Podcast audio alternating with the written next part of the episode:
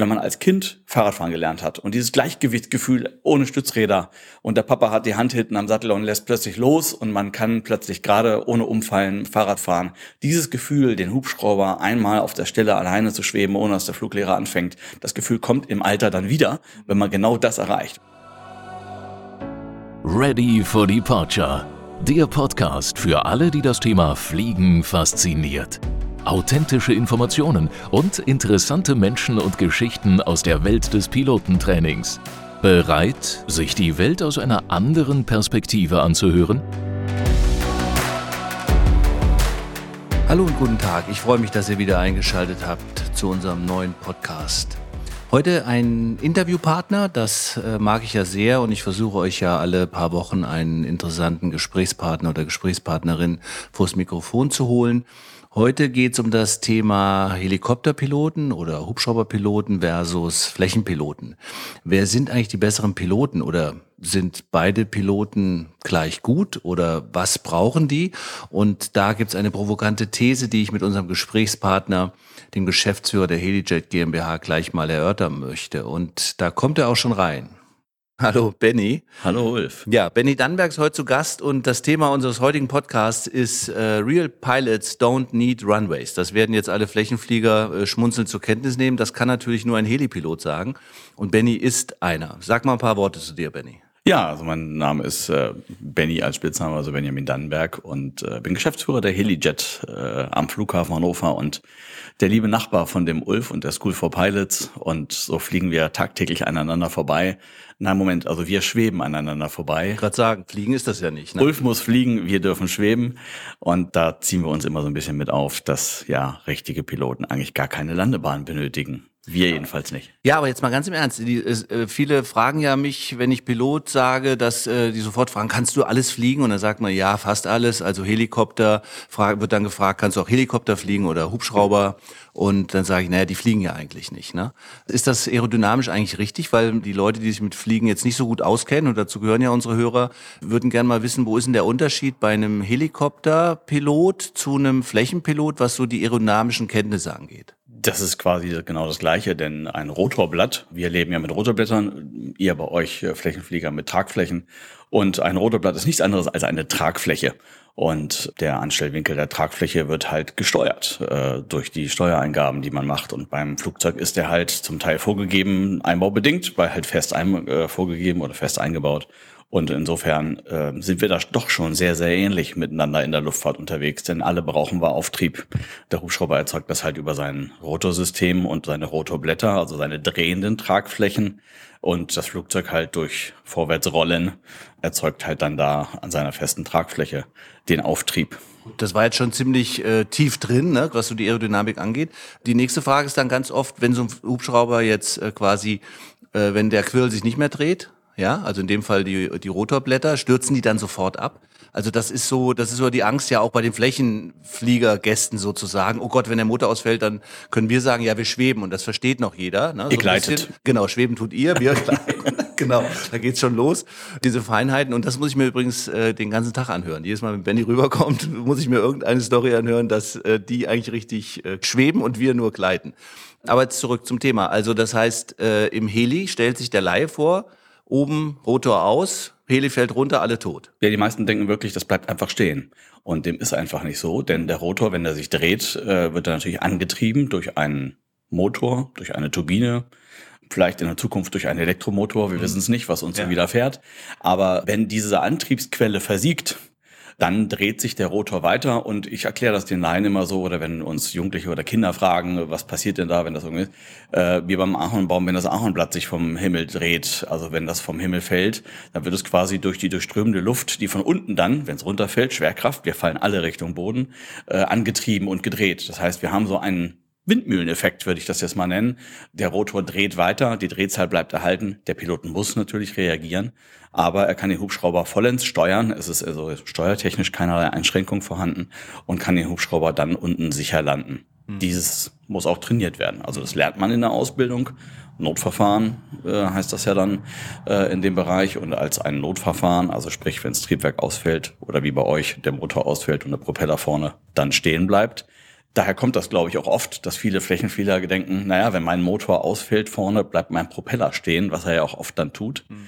dass der dann bei uns auch stehen bleiben würde. Aber genau das tut er nicht. Mhm. Das verhindert einen Freilauf wenn man jetzt noch mehr in die Technik gehen möchte. Viele äh, Getriebe und Gelenke und so weiter an so einem Motor könnt ihr, äh, an so einem Rotorblatt könnt ihr euch vorstellen. Habt jeder wahrscheinlich schon mal so ein Bild vom Heli gesehen. Da sieht's ja oben sehr äh, technisch aus, also mechanisch technisch sozusagen, weil da viele kleine äh, Hebel und äh, Schrauben ein das große Rotorblatt halten. Das sieht man ja relativ gut, finde ich, bei Hubschraubern, ne, wenn die jetzt nicht so ganz modern verkleidet sind.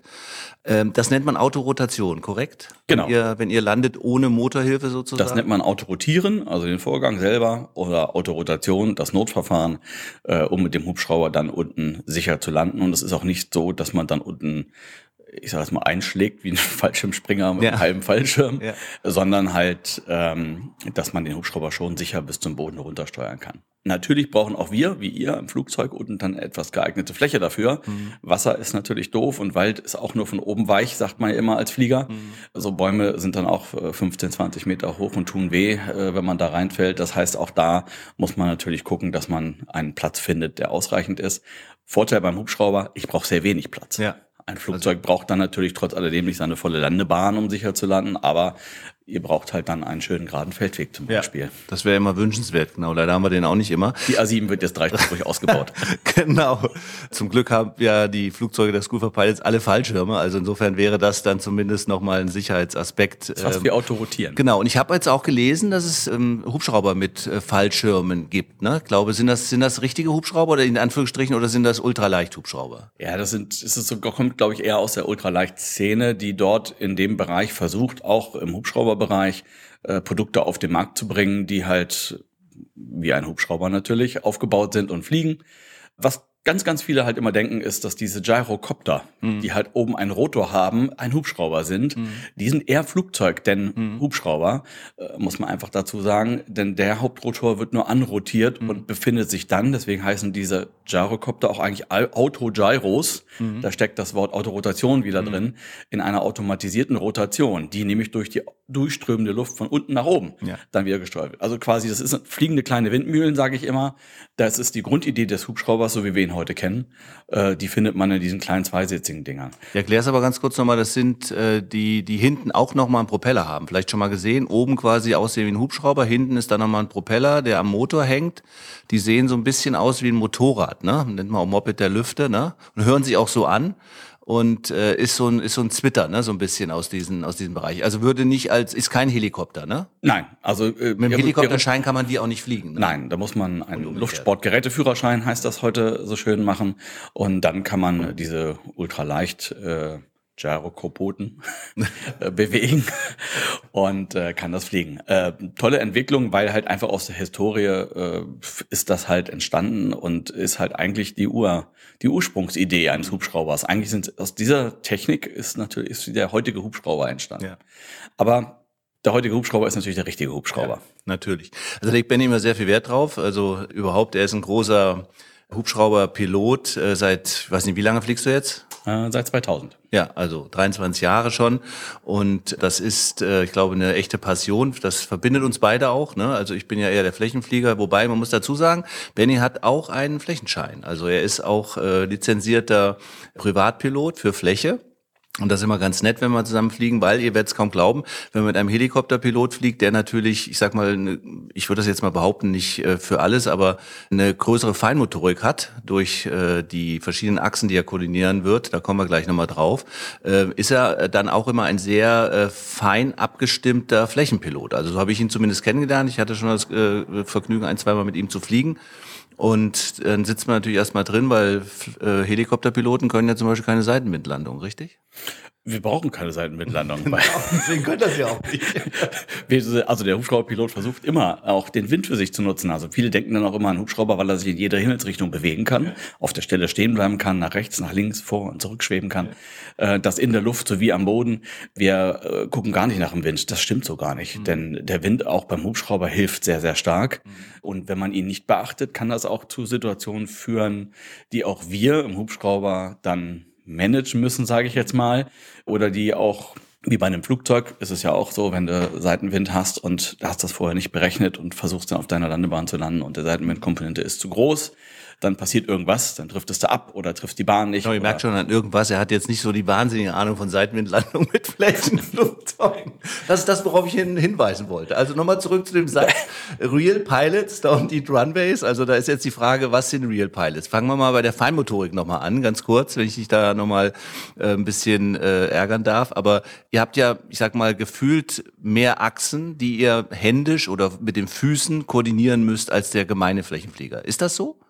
Prinzipiell ist es eigentlich auch da äh, ziemlich das Gleiche. Du hast äh, zwei Pedale, mit denen steuerst du dein Ruder mhm. und äh, wir unseren Heckrotor. Am Ende des Tages ist es äh, auch ähnlich.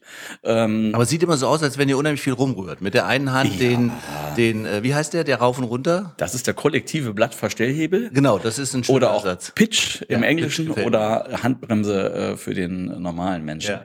Nein, wir haben Und dann das normale, den normalen Stick, den ein Flugzeug eben auch Genau, hat, ne? und den genau. Stick in der Mitte zwischen den Beinen Bein, das mhm. ist das Steuerhorn oder dein Steuerknüppel beim Flugzeug. Gibt es ja auch verschiedene Möglichkeiten, das zu steuern. Und der ist halt letztendlich für den Hauptrotor da. Also der Steuerknüppel zwischen den Beinen steuert dein Hauptrotor in die Richtung, einfach dargestellt, sage ich jetzt mal, gibt sich jetzt nicht der Rotor in die Richtung, sondern aerodynamische Schubkräfte ziehen den Hubschrauber dann in die, die Richtung, in die du deinen Steuerknüppel steuerst. Also auch rechts ist rechts, links ist rechts links. Rechts ist rechts, ne? links ist links, vorne ist vorne, hinten ist hinten. Ja.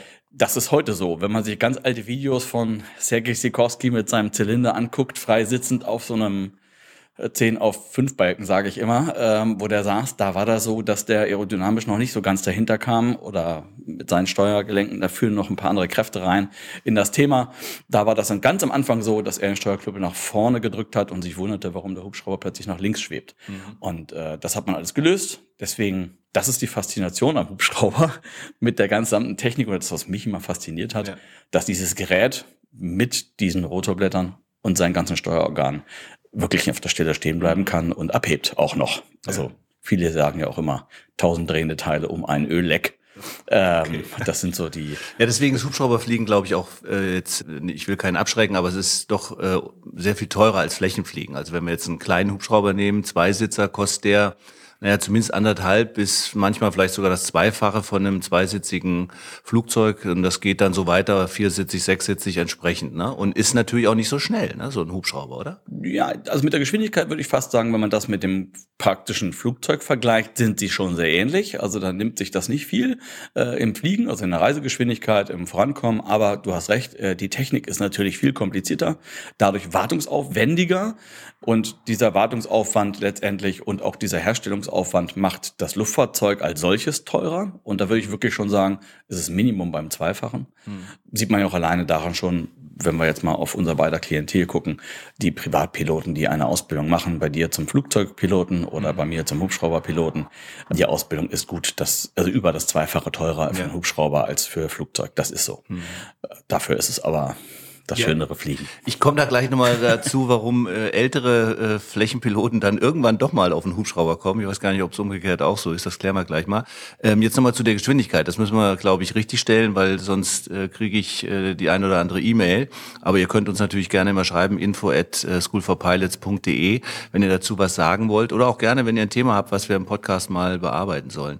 Die Geschwindigkeit, das ist so ein Fakt, wo äh, Benny und ich uns immer drüber streiten. Also Benny meint, ich vermute jetzt nur mal, dass er sagt, wenn wir von A starten und nach B fliegen, kann er mit dem Heli natürlich, ich sag mal, auf dem Firmengelände oder auf dem Parkplatz landen, wenn er die Genehmigung hat. Er hat das mit seiner Firma eine Außenlandegenehmigung. Wir Flächenflieger müssen logischerweise einen Flugplatz anfliegen. Aber die Geschwindigkeit an sich, wenn wir jetzt mal im Reiseflug sind, fliegt ja ein, ich sag mal, ein gutes, einmotoriges, viersitziges, fünfsitziges Flugzeug, 180 Knoten. Welcher normale viersitzige Heli schafft das denn in deiner Flotte? Der Hubschrauber jetzt so nicht, aber wenn wir jetzt mal deine kleine Bristell äh, anschauen, wie schnell fliegt das? Das ist klar, die fliegt 100 Knoten. Und das, fliegt und das macht der Hubschrauber, ja. der Robinson macht das auch, 105 Knoten, 100 ja. Knoten. Ja. Also da, sag ich mal, die, die Bereich, Kategorie, das hört bei Hubschraubern dann irgendwann auf. Ich meine, sagt so, der normale Hubschrauber hat so eine Reisegeschwindigkeit zwischen die kleinen 180 bis 200 kmh. Mhm bis hin zu 260, 270 kmh und bei 270, 280 kmh hört es dann auf. Dann, dann geht's ins Militärische. Mhm. Also da gibt's ein paar Militärhubschrauber, die etwas schneller können. Aber dann ist auch schon ziemlich Feierabend, bedingt durch das System, durch die Rohrsysteme. Die Entwicklungen gehen da immer weiter und machen die Luftfahrzeuge auch immer schneller, aber dann eher da im größeren militärischen Sektor. Mhm der Standardhubschrauber, den wir so im Zivilen kennen, den Rettungshubschrauber, den die Leute am Himmel sehen, das sind so mit 250 kmh das Maximale, was wir so schaffen. Also Kilometer nochmal, ihr habt, wir haben es schon mal in einem Podcast gesagt, nehmt ihr einfach mal äh, durch zwei plus zehn Prozent, dann seid ihr ungefähr bei Knoten, also 1,852 äh, Kilometer ist eine nautische Meile und das entspricht einer Knote sozusagen. Aber ich hatte es gerade erwähnt, also äh, die Faszination Hubschrauberfliegen ist ja ungebrochen. Ich selbst bin ja auch ständig am überlegen, ob ich äh, das noch mache oder du hast nicht. Das ja schon gemacht. Ja, ich habe es schon gemacht, dankenswerterweise, weil du daneben er hängt schon an der Nadel. Genau, hat, hat gesagt, übernimm mal einfach und hat alles gehen gelassen und dann hat man natürlich Überlebenswille und fast alles an. Und äh, nee, es hat sehr viel Spaß gemacht. Ich hatte schon mal äh, das Vergnügen, äh, ein paar Mal mit äh, Benny fliegen zu dürfen. Und da er Lehrer ist, äh, wie ähnlich bei uns, Schnupperflüge und so weiter, können wir natürlich als Gäste dann auch an die Controls. Aber äh, als Pilot hat man natürlich da auch schon mal einen kleinen Vorteil, weil man schon mal grundsätzlich weiß, wie es funken geht, wie Lufträume sind, ne, wie man sich am Flughafen verhält. Das ist ja alles ähnlich. Aber das Fliegerische hat mich schon fasziniert. Besonders natürlich starten und landen, was du hast vorhin gesagt, rückwärts irgendwo ausparken, einparken oder mal kurz an die Seite schweben. Das wenn man das nur, wenn jemand schiebt. Genau, wenn man das dann gesagt bekommt, ja, rutsch mal irgendwie oder flieg mal, schweb mal drei Meter nach rechts oder so, dann denkt man, wie soll ich das denn jetzt machen? Und dann erinnert man sich, oh, ich sitze ja im Hubschrauber und dann geht das natürlich. Also es ist schon faszinierend. Wie stellen sich denn Flächenflieger an jetzt? Ich sag mal, ich bin ja schon ein älterer Jahrgang, jetzt fliege ich seit 34 Jahren und dann sitze ich im Heli, jetzt nicht auf mich bezogen, sondern grundsätzlich. Ist das so, dass man sagt, ein Flächenflieger hat Vorteile oder nimmst du lieber jemand ganz ohne Vorkenntnisse? Wenn man jetzt mal davon ausgeht, wer lernt es denn am schnellsten? Mal von der gleichen Grundmotivation und motorischen Fähigkeiten ausgehen. Das ist genau wie umgekehrt auch wahrscheinlich, würdest du mir da recht geben, wird es beim Flugzeugfliegen das gleiche sein.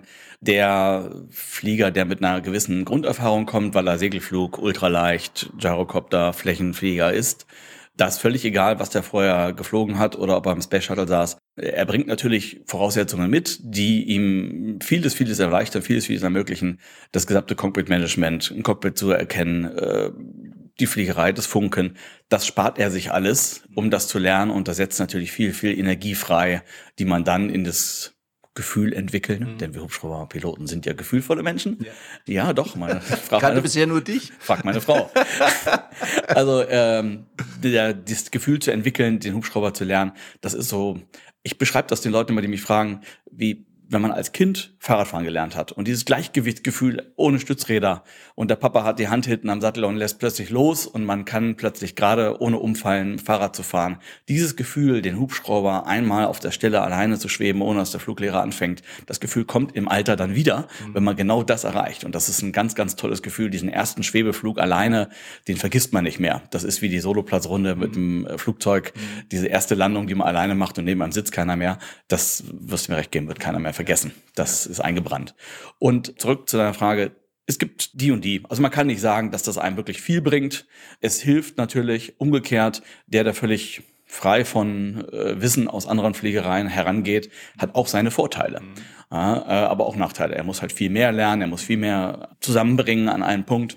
Von daher, wir nehmen sie alle gerne mhm. als Schüler. Also vielleicht jetzt noch mal ein paar, paar Rahmenbedingungen, wenn sich jemand wirklich dafür interessiert. Also korrigiere mich da bitte. Äh, wir haben die gleichen äh, Mindeststunden, ne? gesetzlich ja. 45, um jetzt die Privatpilotenlizenz zu erwerben. Dieselben Theoriefächer. Ähm, selben Theoriefächer, wobei natürlich dann Aerodynamik oder Technik sich mehr auf die Hubschraubertechnik und Hubschrauberaerodynamik bezieht. Wenn jetzt jemand umschulen möchte, dann hat er einen ähm, Bridgekurs. Einen Bridgekurs, genau, einen Brückenkurs. Und äh, wie viele Stunden bekäme er angerechnet, wenn er jetzt schon keine Ahnung Ahnung, 1000 Stunden als Flächenpilot hat oder auch nur 500? In der Praxis sind das heutzutage, ist aber egal, in welche Richtung ich britsche, mhm. also die Brücke überschreite. Ob ich als Hubschrauberpilot in Fläche möchte oder von Fläche auf Hubschrauberpilot, sind das 10 Prozent in der Praxis. Ja. Und in der Theorie sind es, äh, meine Fächer? ich, vier Fächer, die er noch schreiben muss, je nachdem, was er an Vorkenntnissen mitbringt, was Flugfunk und ähnliches betrifft. Das ist überschaubar. Also man braucht das aber auch. Also ich selbst als Hubschrauberpilot, der ja nur nicht viel Fläche fliegt, ich habe zwar auch schon seit jetzt über fast an die, ja, 20 Jahre meinen Flächenschein, aber ich fliege nicht viel Flächenflugzeug mhm. und dann natürlich immer mal gerne auch mit dir in letzter Zeit geflogen, muss sagen, es ist wie bei allem, was man erlernt, Diese Skills zu erhalten, muss man Kontinuität mitbringen. Und das empfehle ich auch immer jedem, der in dieses Hobby einsteigt, geht auch Fliegen nach dem Schein. Mhm. Der ist nicht für die Pinnwand oder für die Kneipe gedacht zum Hinlegen, dass man den hat, wie den Jagdschein. Der Jäger muss auf den Hochsitz klettern äh, und wir müssen ins Flugzeug klettern oder in den Hubschrauber. Mhm. Gut. Also das heißt, es ist durchaus realistisch, dass man, wenn man schon äh, Pilot ist, Fläche, es auch in 45 Minuten schafft, weil ein anderer kleiner Battle von Stunden. uns beiden, äh, Entschuldigung, äh, Minuten hatte ich gesagt? Ja, du, du, ja, gut, du, du ich wollte gerade sagen, ich hatte gedacht von Minuten, das ja, wäre auch günstiger. Nein, Stunden natürlich, bitte das zu entschuldigen. Also 45 Stunden. Äh, ein anderer kleiner Battle zwischen Benny und mir ist immer, dass ich sage, das kann da nicht so schwer sein, wenn jemand äh, das äh, schon, also die ganzen anderen Sachen, die du gerade aufgeführt hast, also mhm. Funkorientierung am Flughafen, Erkennen von Instrumenten und so weiter, wenn er das schon kann, dann müsste er doch eigentlich dann schon viel schneller äh, so ein Heli. Da geht's ja nur ein bisschen äh, das Gefühl zu kriegen. Und wenn jemand auch ein gefühlvoller Mensch ist, so wie ich zum Beispiel, dann könnte das doch auch klappen, dass man dann schon mit 30 Stunden alleine fliegt und nur noch die 15 Stunden abreißt, die rechtlich vorgesehen sind, damit man auf die 45 kommt, oder? Vom Prinzip her hast du recht. Also das Grundgefühl stellt sich bei einem Flächenflieger recht schnell ein. Also das geradeausfliegen wird er recht schnell raushaben. Das hat er schon nach ein, zwei Stunden ja. äh, dann recht schnell. Die meisten halt dann auch äh, ein Gefühl drin und kann das halten, Höhe halten, geradeaus fliegen, Kurven fliegen, mhm. solche Sachen. Aber wir gehen ja dann auch in den Bereich der Notverfahren mhm. oder der Außenstarts und Landungen. Wie starte und lande ich mit dem Hubschrauber? Das ist ja das, was mich immer wiederum bei den Flächenfliegern fasziniert, wenn ich darüber nachdenken muss, wie lang ist denn eigentlich meine Landebahn? Und als ja. Hubschrauberpilot muss ich darüber nachdenken, wie eng darf meine Fläche sein, auf der ich lande ja. und wie fliege ich diese an, woher kommt der Wind, äh, Hochspannungsleitungen, all diese Punkte. Und diese Skills muss man auch da lernen. Also das heißt, da ist ja noch mehr so das Bodenwetter interessant. Ich meine, ihr fliegt ja grundsätzlich immer ein bisschen tiefer, ne? So, das ist eben schön, das ist eben echtes Sichtfliegen in, in den Wobei meisten auch wir Bereichen. dieselben Regeln einhalten müssen wie jeder andere Flächenflieger. Genau, aber ihr habt, glaube ich, eine tiefere Mindesthöhe, oder? Nein. Habt ihr nicht? Nein, wir okay. haben die Mindestflughöhen sind die gleichen. Wir haben eine kürzere oder eine weniger Sicht. Okay, ja. Ja, 1,5 Fünf Kilometer sind es bei länger, 800 Meter sind die Sichten im Luftraumgolf bei Hubschrauberpiloten. Ja. Aber die Mindestflughöhen, Sicherheitsmindestflughöhen, die vorgeschrieben sind in Europa, die müssen wir genauso einhalten wie ein Flächenflieger auch. Mhm, okay. Aber das heißt, ihr müsst euch, wenn man irgendwo hinfliegt, äh, wie gesagt, Thema Außenlandung ist ein extra Thema. Das dürfen normalerweise nur, also eine Daueraußenlandegenehmigung haben immer nur professionelle Unternehmen im meisten Fall. Ne? Das ist aber ein deutsches Phänomen, muss ja, man ein deutsches Phänomen, sagen. Genau. Das heißt, wenn ich im Ausland jetzt mit einem Heli lande, darf ich durchaus äh, irgendwo auf einer Wiese landen. Ne? Wenn, äh, und ich darf ja immer dann landen, wenn der, wenn der Grundstückseigner zustimmt. Ist das richtig? Ja, das kommt auf das, äh, ich sag mal, auf unser benachbartes Land an. Äh, die Skandinavier sind ja sehr, sehr liberal. Auch wenn man nach Osten schaut, Litauen, Polen, mhm. Tschechei ist da mhm. sehr, sehr liberal. Es gibt andere Länder, Frankreich geht's auch sehr gut, Italien auch gut. Mhm. Also die Österreicher sind da ein bisschen komplizierter. Mhm. Und wir Deutschen sind natürlich, äh, ja, wie immer. Das Bürokratie. Sehr genau, ne? ja, genau. genau aber viele denken halt auch immer dann, wenn sie das hören, das erste Mal, das geht alles gar nicht und da brauche ich doch gar keinen Hubschrauber und das macht ja alles gar keinen Spaß, weil der macht natürlich Sinn, wenn ich irgendwo starten und landen kann. Wer nicht fragt, bleibt dumm, haben sie schon bei der Sesamstraße gesagt. Ja. Und wenn man die zuständige Landesluftfahrtbehörde fragt, und viele sind da wirklich super, auch hier gerade in Niedersachsen, unsere Niedersächsische ja. ist mittlerweile top, äh, wenn man da äh, vernünftig anfragt und äh, ein Begehren hat, warum man denn dort landen und starten möchte und äh, nicht nur zum Essen irgendwo Aber Oma Ellis Geburtstag und der große Parkplatz nebenan, das, das ginge dann? Wenn der Parkplatz groß genug ist ja. und, äh, und Oma Elli sagt, Oma Elli hat einen runden Geburtstag Richtig, genau. äh, und Grundstückseigentümer ist damit einverstanden, ist auch das alles organisierbar okay. letztendlich, spricht prinzipiell nichts dagegen. Man hat kein Anrecht in Deutschland darauf, das einfach zu tun. Wir haben einen Flugplatzzwang, alle die übrigens fliegen. Ja. Also das. Äh, muss das nicht erklären. Wir brauchen daran Hypothet Felden. Hypothetisch sage ich jetzt immer, hat auch der Fallschirmspringer den Flugplatzzwang. Ja, ja, stimmt, stimmt. Obwohl er da wenig zu kann, wo er hinkommt. Und auch mhm. der Segelflieger und auch der Heißluftballonist, mhm. der mit seinem Heißluftballon zwar an einem Startplatz losstarten kann und losfahren kann, wo er startet, aber natürlich nie weiß, wo er landet, mhm. der müsste von per Gesetz wegen müsste der auf einem Flugplatz oder einem zugelassenen Ballonplatz auch wieder landen. Ja. Das ist so unsere Bürokratie, die wir manches Mal haben. Ähm, die kriegen natürlich dann auch eine Genehmigung, äh, da zu landen, wo der Wind sie hingefahren hat oder hingetrieben hat. Aber das ist alles machbar und wenn man ein bisschen Vorlauf plant für die Geschichte, ist das auch, äh, kann man so eine Genehmigung auch bekommen. Mhm. Super. Ja gut, wir sind schon jetzt am Ende eigentlich. Äh, die Zeit geht immer schnell, gerade mit Interviewpartnern, die was zu erzählen haben. Und dazu gehört Benny allemal. Der kommt auch rüber, wenn er nichts zu erzählen hat und erzählt etwas. Also ich mag ihn immer sehr gerne als Gast hier begrüßen, bei uns in der Flugschule hier. Und wenn ihr weitere Fragen habt zum Helifliegen, schreibt die uns ruhig, so dass äh, wir dann vielleicht auch nochmal einen zweiten Podcast mit speziellen Themen äh, gerne für euch aufnehmen. Aber die Frage, die wir jetzt ja, die oben drüber steht, Brauchen jetzt echte Piloten Runways oder nicht? Die haben wir noch nicht geklärt, Benny. Was meinst du? Also ich stehe natürlich auf der Seite, Real Pilots don't need Runways. Ja. Äh, also echte Piloten sind Hubschrauberpiloten, weil wir können in jede Richtung uns fortbewegen. Nein, natürlich nicht. Wir sind ein Team, wir sind in der Luftfahrt. Das ist das Tolle, finde ich, in der Luftfahrt, mhm. dass das eine ja eine Szene ist von Menschen, die viel Enthusiasmus mitbringen, viel Liebe für die Technik mitbringen. Und wer das hat, findet da ganz schnell ganz tolle Freunde. Und da sollten sich die Hubschrauberpiloten und die Flächenpiloten die Hand reichen und voneinander profitieren, denn äh, beides macht Spaß. Probiert es aus. Äh, wer Fläche fliegt, sollte mal Hubschrauber fliegen und jedem Hubschrauberpiloten kann ich äh, empfehlen, in die School for Pilot zu gehen und dann mal Flugzeug zu fliegen. Ja, also dem ist eigentlich nichts mehr hinzuzufügen. Umgekehrt natürlich genauso und äh, wie gesagt, wir sehen uns vielleicht demnächst dann auch, äh, ich als dein Schüler, mal sehen, ob ich das hinbekomme. Aber ich würde mich sehr freuen, mit dir äh, das äh, zu erlernen, so dass ich naja offiziell alleine fliegen kann, dass ich den Klaps kriege und du sagst dann, flieg mal los, mein Sohn, sozusagen. also ganz herzlichen Dank, dass du da warst. Gerne. Und äh, ja, habt ihr, wie gesagt, Anmerkungen dazu, schreibt uns. Vielen Dank, dass ihr uns zugehört habt. Und äh, ja, nächste Woche gibt's den nächsten Podcast. Alles Gute, bis dahin. Lust auf mehr bekommen? Selbst mal das Steuer in die Hand nehmen und abheben? Dann klickt auf schoolforpilots.de, werdet Teil der weltweiten Aviation Community und hört in Kürze auf eurem Cockpit-Kopfhörer. You are cleared for takeoff.